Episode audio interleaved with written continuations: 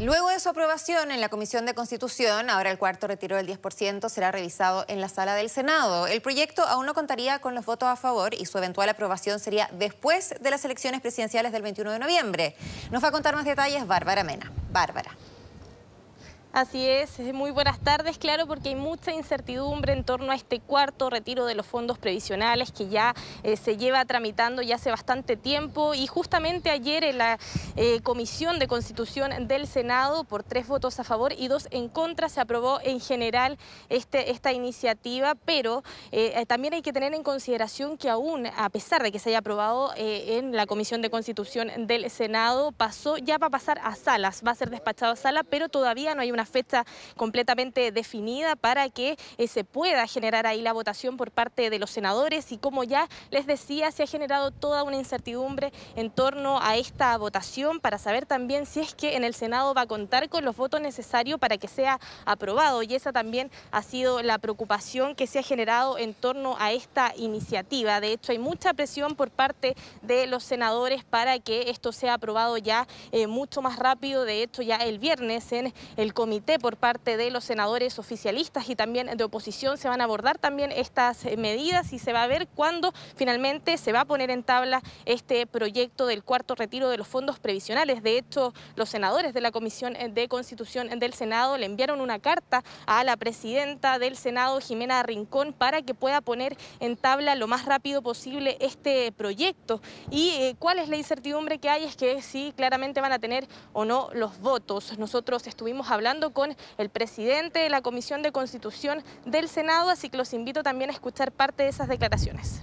Sostuve en la comisión que los economistas aún no pueden precisar a ciencia cierta cuál es el efecto real de la pandemia en muchas familias chilenas. Se afectó fuertemente la economía de las familias, de las pymes, de muchos emprendedores en nuestro país que todavía no logran ponerse de pie.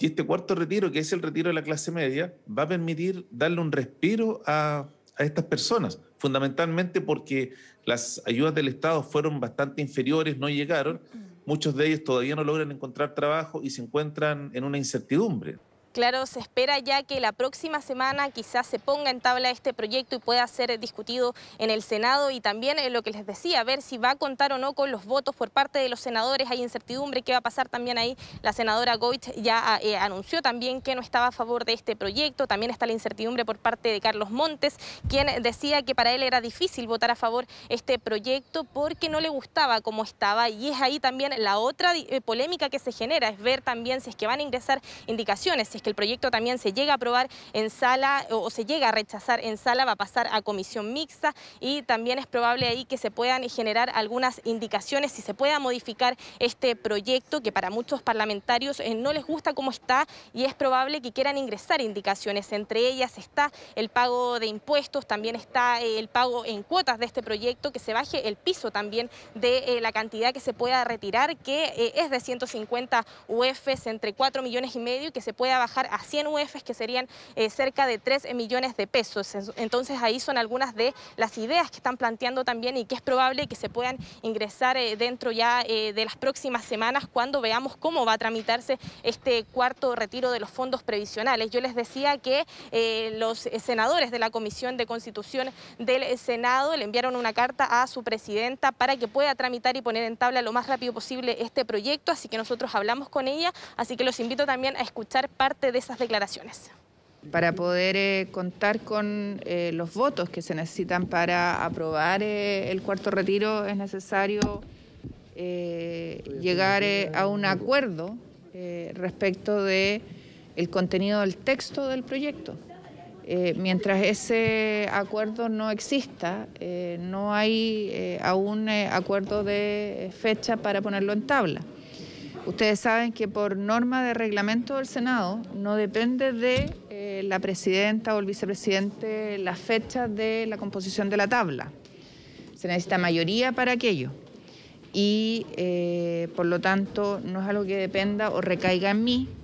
Claro, ahí la presidenta del Senado, Jimena Rincón, decía que no es una eh, labor que recae en ella y que es por eso también que tiene que esperar ahí a ver qué es lo que pasa. Se espera, así como les decía, es que la próxima semana quizás lo pongan en tabla y se pueda debatir ya este proyecto, que como les mencionaba, si es que se rechaza va a pasar a comisión mixta y ahí también es probable que varios parlamentarios lo ven con buenos ojos porque ahí se le pueden generar también estas indicaciones y se puede modificar finalmente este proyecto que para algunos eh, no está bien redactado y eh, es por eso también que eh, no están pensando en votarlo a favor. Se necesitan 26 votos en la Cámara Alta para que este proyecto pueda finalmente ser aprobado y todavía falta mucho para que finalmente, si es que se llega a aprobar, las personas puedan recibir este cuarto retiro de los fondos de pensiones, pero hay otra polémica que finalmente termina siendo la piedra de tope con respecto al cuarto retiro de los fondos previsionales, que son las rentas vitalicias. Y eh, es ahí otro tema porque lo que se ha generado ahora último es que abogados de las mismas aseguradoras y también de los pensionados por partes de rentas vitalicias eh, han hecho sus advertencias de que probablemente podrían demandar a los parlamentarios que estén a favor de aprobar eh, este retiro, este segundo retiro para las rentas vitalicias que se podría ejecutar en este cuarto retiro de los fondos previsionales. Es por eso también que nosotros conversamos con la diputada Alejandra Sepúlveda con respecto a este tema. Pasemos a escuchar cuáles fueron sus declaraciones. O sea, hoy día las aseguradoras a través de sus abogados nos están notificando y nos están chantajeando y amenazando si aprobamos rentas vitalicias.